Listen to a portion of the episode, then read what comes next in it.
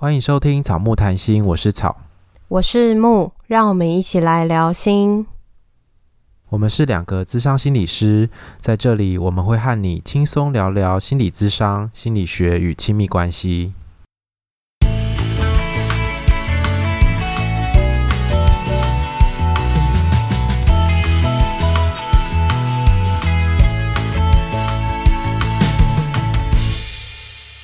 本集音乐由 OU Music 提供。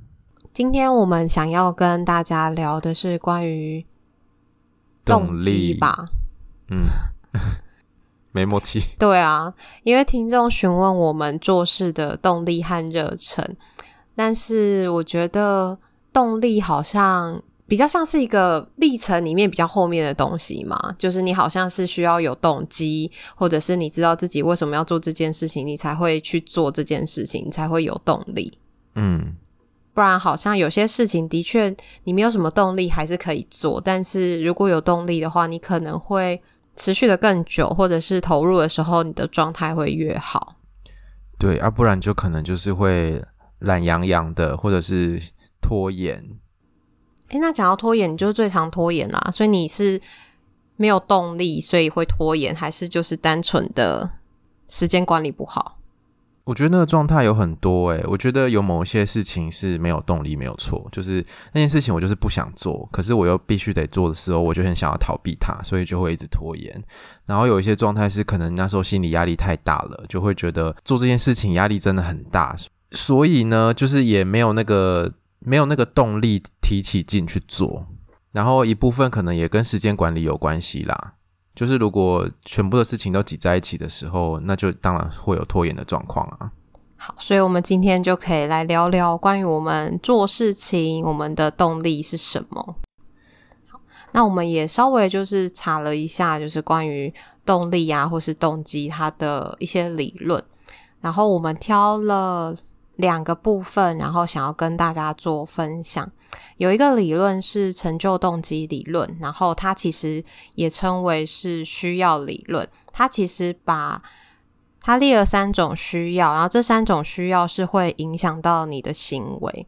第一个是成就的需要，可能有些人会希望自己是做得好，想要争取一些成功的表现。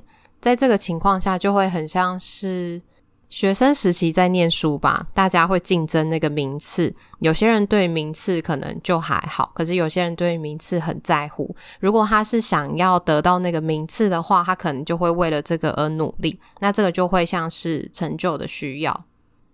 然后，如果是出社会之后啊，有可能有一些人很想要往上爬，想要当主管、中阶主管、高阶主管，或者是想要自己创业、开一间公司等等。那这个可能就是成就需求的展现。那有一些人可能会觉得，诶，那我就是一辈子安稳的待在一个稳定的工作，就是领一样的薪水，他会觉得没关系。那可能他的成就需求就是比较低的。所以好像也没有所谓的。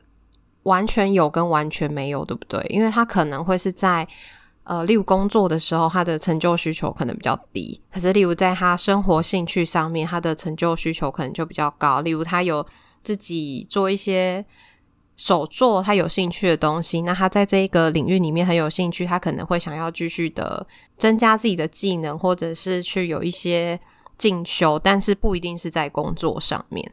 对，没错。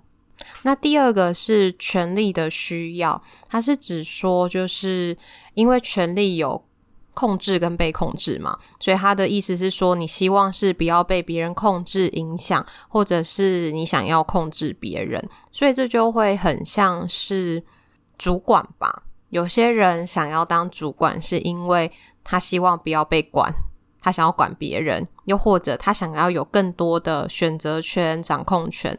或者是更多的自己可以控制的地方，所以他的权权力需要可能这个需求就会比较高一点。嗯，我们之前会常常讲一个概念叫做自我控制感嘛。我觉得自我控制感就是也是一个对人类来说很重要的一个需求，就是我对于的环境，或者是我对于我生活周遭的事物是可以掌握的，我是可以预测，然后我是可以发挥一点影响力的。可是当你今天都没有的时候，很容易就会变成习得无助感。所谓习得无助感，就是你知道你再怎么挣扎都没有用。不管怎么样，你可能还是会受伤，会被电，然后会遭到不好的结果。然后你怎么努力都没有办法改变这件事情。那我觉得这个状况是很可怕，所以人可能普遍也都会有一些权利的需求。我觉得在这部分，好像你就你也会有一些，就是你会希望不要被控制，不要被管，但是你可能不想管别人。对啊，那你会想管别人吗？我觉得好像也不想欸，而且我觉得我自己不适合。就是我会不耐烦，但是我觉得你比我更不想被管诶。可是我觉得我某部分还蛮适合被管的。我就是，呃，应该是说在被管的时候，我还是会表达自己的意见。然后如果对方不采纳，我就觉得算了。我反正我就是依照他的建议，我也比较轻松，我也不需要让这件事情可以变得更好。那我觉得我不行，我没有办法管别人，是因为我觉得。有的时候要那个好好的沟通，然后或者是说很难跟对方理解释的时候，我觉得那时候我就会觉得蛮辛苦的。嗯，我也这么觉得。我觉得好像管好自己就好了，就每个人管好自己啊，为什么要管别人？对，所以在权力的需要里面，它其实有蛮多的向度。所以有的时候，有些人可能是不想要被管，同时想要管控别人；那有些人是可能不想被管，嗯、但也不想要管别人。嗯，第三个是有亲和的需要，这个亲和的需要就可以想成是呃人际关系、亲密关系的一些需求。像有些人可能做一些事情是希望可以交到朋友，可以有一些人际关系的连接。那有些人可能对于这块就还好。我们在每一个行为里面，其实都可以去试着问自己看看，为什么我现在需要做这个动作？为什么我要有这个行为？这个行为背后是满足了我什么需求？比如说，亲和需求比较高的人，他可能就会倾向于维持人际关系的稳定。或是和谐，而不要是竞争的状态，因为竞争的状态可能就是成就需求高的人会比较容易变成竞争的状态。但是有些人亲和需求高的时候，他可能就会倾向于维持稳定跟和谐。所以我觉得，就是大家可以从从这三个角度去探索自己每一个行为背后，你满足了什么需求。那还有另外一种关于动力的理论，是他提到，就是有分为内在动机跟外在动机。内在动机是指说你自己本身对于这件事情是有兴趣的，然后或者是有一些成就感，或是有一些喜欢，然后做这件事情的时候会让你带来动机。然后这个动机的来源是你自己个体喜欢，然后去。推动你不是因为其他的因素，所以对照着内在动机，就有另外叫做外在动机。外在动机是指说你做这件事情的时候，是为了取得一些外部的收入，或者是呃有一些你想要获得的东西，例如分数，例如金钱，或者是你想要获得一些肯定、奖赏。嗯。就是你有一个明确的目标，而这个目标是可能是需要透过别人给你的，不是你自己给你自己的。所以，例如说，很像是。你很想要得到一个名次，所以你去做了一个努力，结果那个名次没有达到之后，你就不想再去做这件事情，这就很像是外部动机。但是你很想要获得一个名次，可是在这个执行的过程中，你可能觉得，诶，我好像蛮喜欢这件事情的，做这件事情我感觉到成就感，我感觉到自己能力的提升。那即便我没有达到这个名次，我还是愿意持续去做这件事情。那它就会变成是从外部动。动机转到内部动机。如果你是内在动机的话，就算你最后没有得到你理想中的名次，可是你还是可以从这个过程当中获得成就感，或者获得快乐、愉悦的感觉，所以你就不会对于那个名次的落差觉得很失落。可是如果你很在意那个名次的话，那名次达到的时候，你会觉得很棒、很有成就感。但是如果名次没有达到的话，可能就会有一些负面的情绪。所以好像是。呃，内部动机比较可以持之以恒的感觉，然后外部动机很像是你得到之后，你可能不一定想再继续做。然后外在动机比较容易变动啊，因为它可能会受外部，比如别人或者是外外在环境的影响，它可能会改变，所以你会因为这个改变而改变你自己的动机。这我会想到那个，就是在小学的时候，好像其实大家考一个好的分数都是很简单的。可是到国中的时候，成课程的难度变难了，所以很多时候有些人可能国小成绩很好，到国中的时候他就不想努力了。对啊，因为你再怎么努力都得不到名次。然后他本身对于可能念书也没有内在动机，没有自己没有兴趣，没有想要做，所以得不到那个目标跟名次之后，他可能就不想做。没错。那你觉得我们做节目比较是什么？我觉得我们做节目应该一开始比较是内在动机，现在应该也是啦。我觉得应该是说一开始是大概一百趴都是内在动机，然后现在内机内在动机跟外在动机的比例可能会调整，因为一开始可能觉得哎没什么人收听，好像也不需要有什么外在动机。对啊，因为反正我们就是。想要分享，因为我们对心理健康这主题是有兴趣的，然后对于分享这个东西也是有兴趣的，所以我们就做了这件事情。但是外在动机不太会影响我们，就是有没有人收听，或者是我们排名在哪里？因为我们本来就没有钱嘛。对啊，要是有没有拿到钱，我们其实就是没有那么在意这样子。只是有人在听，我们就觉得我们做这件事情是值得的。所以这件事情也是我们两个去。讨论出我们想要以什么样的形式去分享我们想要分享的东西，因为其实有很多形式嘛，影片、声音跟文字，然后我们选择用声音的方式，然后我觉得我们在中间其实也得到蛮多成就感的，然后其实有一些人际互动，就是跟听众的互动，嗯，但比较多都是我在聊啦。对啊，你爱聊天。对，因为我觉得有时候跟大家聊天蛮好玩的，就是因为大家都是不同的领域。那因为我们生活里面大部分身边的人都是相关领域的人，所以跟大家聊天有时候可以知道，诶，不同行业的人在做些什么，又或者是可能听众有的时候可以帮我们一些我们没有办法做不到的事情。所以聊天这件事情本身也是对你来讲是好玩、有兴趣的，那也符合了内在动机的需要。我觉得它某部分也很像是符合我的亲和的需要。我不知道你有没有印象，我们两个之前不是有看那个手机使用哪个 APP 的那个比例吗？对啊，你有印象这件事吗？有啊，然后你 LINE 很多啊。我大部分都是 LINE，我就是很爱聊天，所以我在想，跟听众互动有的时候好像也是一种很喜欢聊天吧，就是一个有跟人建立关系的这个需要。但我觉得这个需要好像。如果没有也没关系。你是说跟听众聊天吗？没有，我是说就是生活上的这个人际的需求。如果没有，好像没关系。好像某部分我真的就是那个亲和人际的需求是，如果要这样说，可能是偏高的。因为我会想到，就是可能例如说，之前同事在邀约一些活动的时候，我不一定会是。因为活动的内容想去参加，我会因为是跟这些人而去参加。活动的内容有的时候不一定这么的重要，除非那个活动内容是我真的非常的排斥。哦，所以你会因为就是自己的亲和需要而去参加这些活动，即便现在活动你可能没有那么喜欢，或者是也不会特别去考量到喜不喜欢，就是有一种很想跟大家一起玩的感觉。然后我在想，好像。我真的是在上一份工作的时候满足了很多人际的需求，因为在上一份工作的之前，其实都是那种我平常不是那种会跟朋友很常约出去见面的人，就是大部分不是说不喜欢或是怎么样，就是比较我们就是偶尔才会约，像我跟你也是嘛，我们都是偶尔约。但是我之前都会觉得，诶，很羡慕有些人是跟朋友很常互动，就是每个礼拜见面啊，或者是每天下班几天下班就会约一次的那种感觉。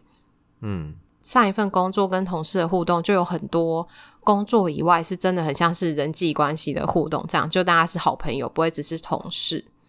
然后我觉得我需求好像被满足了。这是你刚刚突然想到的吗？对啊。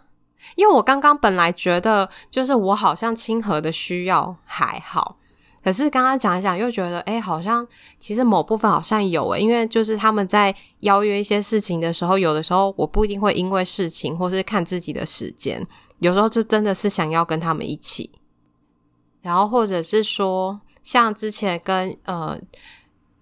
其他朋友去爬山，但我就不喜欢去爬山。可是后来一直被说服之后，也就好了，算了，人多难得，我还是去了。人多难得都出来了，因为我会有一种就是很难得，就是大家可以聚在一起的感觉。因为我会觉得说，哎、欸，好像很多时候邀约都是两三个人，可是可以凑到十几个人，我就会觉得机会很难得，就是有一种是 formal 吗？觉得错过之后会就是少了些什么的感觉，下次要抽到这么多卡就很难了。对啊，我觉得就会有一种这种感觉。这样我觉得我亲和需要好像没那么高诶，因为你看像是那个手机的那个东西，就使用 APP 的时间，我赖的时间真的也没有很高啊。所以你常常都不回我赖啊。可是我就不喜欢用一直用那种零碎的时间去回讯息，因为我觉得回讯息我都希望可以好好的回。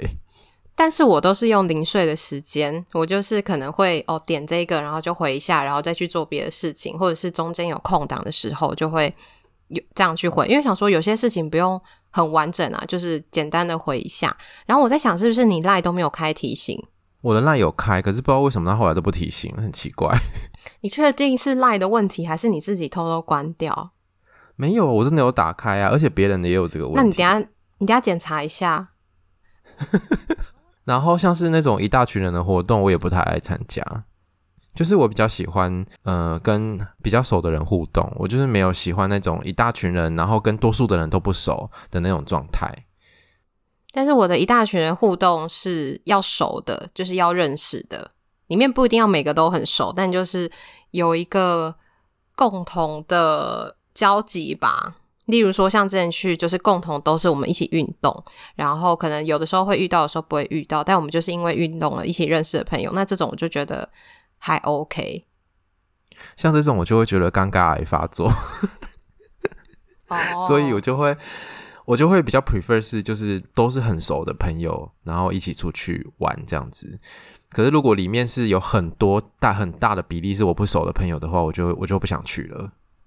嗯，然后我我也不喜欢那种很多人的那种大场面。我觉得我也有我也有亲和的需要啦，就是我的亲和需要是那种跟比较熟的或是比较亲近的人建立好的关系的需求，可是不是跟很多人，就好像亲和需要会长得不太一样。所以如果要去那种 Podcast 的聚会，大家都不认识，你只有一两个节目认识的话，你就会不太敢去。对啊，我就我就会不想去，或者是说，如果是跟你一起去，我就会提高一点意愿。但是我去到那边，我就会觉得跟大家认识、social，然后跟不熟的人聊天，对我来讲很累、很辛苦。我回到家就会觉得好累，我想睡觉。哦，那我还我也不知道我会怎么样，因为我觉得很少机会，就是因为我们的工作形态其实不太会有这种不认识的社交场合。对啊。顶多就是你换新的环境的时候，一开始，然后，但是如果你不是一个一直换环境的人，好像不太会像有些工作形态需要一直社交。嗯，没错，性我我觉得那种工作我应该做不来啊，像是那种公关什么的，就真的不行。但是你好像可以，我不知道我可不可以，因为好像没有真的没有真的这样做过。可是如果是在 LINE 上面，我可以。实际上我不知道可不可以。下次你就先去参加 Podcast 的聚会看看呢，就是那种什么好几百人。没有，我要我要你跟我一起去，你跟我一起去，我才我才敢。然后自己去，我会觉得很紧张。叫两个女生跟你一起去。如果或是里面有认识的人，可能就是稍微好一点。嗯，哎、欸，我们聊太久了啦。哦，所以好像是真的要遇到一些事情，你才会知道自己的需求或是你的需要是什么。哎，就是。因为我本来也没有特别觉得我有那个人际的需要或是需求，可是今天这样讨论，突然有一种，哎、欸，其实某个程度好像也需要跟你比较起来啦。对对对，嗯，或是跟我自己原本认知的，好像有一些落差。好，所以刚刚就是木也示范了一个自我觉察的过程。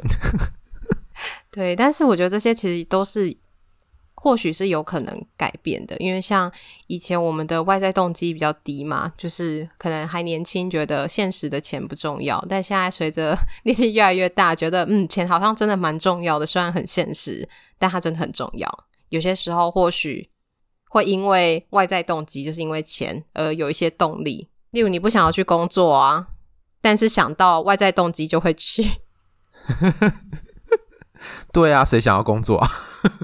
哎，不一定哎，所以有时候那个薪水的高低，就真的会影响你要不要继续待在这份工作的一个蛮大的动力啊。但是如果你除了薪水之外，就是你在这个工作里面，你跟同事关系很好，这就是一个亲和的需要嘛。然后又或者在这份工作里面，你有一些成就感，然后或者是你自己很喜欢，就有一些内在的动机。所以这些动机好像同时会有不同比例的出现，可是要当某一个比例太高或是太低的时候，可能才会影响到你的最大的决定，不然可能都是一个平衡的状态。我觉得就是这一套理论啊，就是内外在动机这个理论，在就应用在教育上面的时候，会比较。强调要建立内在动机这件事情，可是我现在就是看一看，我其实觉得外在动机其实也蛮需要的，因为你如果做这件事情可以得到钱，或是得到一个比较实质的，比如说成绩，或是一个名次，或者是被肯定，或是被喜欢，这种比较是外在的东西，其实也跟你的内在动机是某种程度也会相辅相成的成长。我觉得好像不是，就是。绝对就是全有全无。我有印象的是，好像其实透过外在动机，有机会让你去产生内在动机。因为你要有一些外在动机，你可能一开始才会去做嘛。因为你没有做之前，你怎么会感觉到内在动机？你怎么会觉得自己喜欢，或者是你觉得自己做得来有成就感？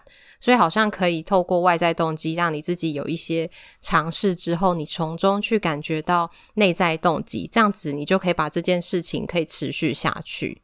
然后像是我们做 Podcast 的历程，就可能是相反的。我们一开始是从内在动机开始的，可是到现在，我们可能也会有一些稳定的收听量啊。然后我们之前也接到第一个业配等等的，就是会开始有外在动机，然后会增强我们的内在动机，更让我们觉得我们不能停更。因为其实，在上一集跟海苔熊合作那一集，其实我们差点要开天窗，就想说好啦，那不然来停更好了。然后草还问我说：“你可以吗？”我说：“我可以啊，就停更啊。”然后结果我感觉就是，哎、那这样是草不想停更吗？还是怎么样？所以我们后面还是把那个跟海苔熊合作那集剪出来，因为我们是礼拜一录音，然后礼拜二立刻就上。那时候木就讲说，他说他可以嘛，结果后面就说：“哎、那。”我今天几点可以剪？那你明天几点可以剪？那应该可以剪出来。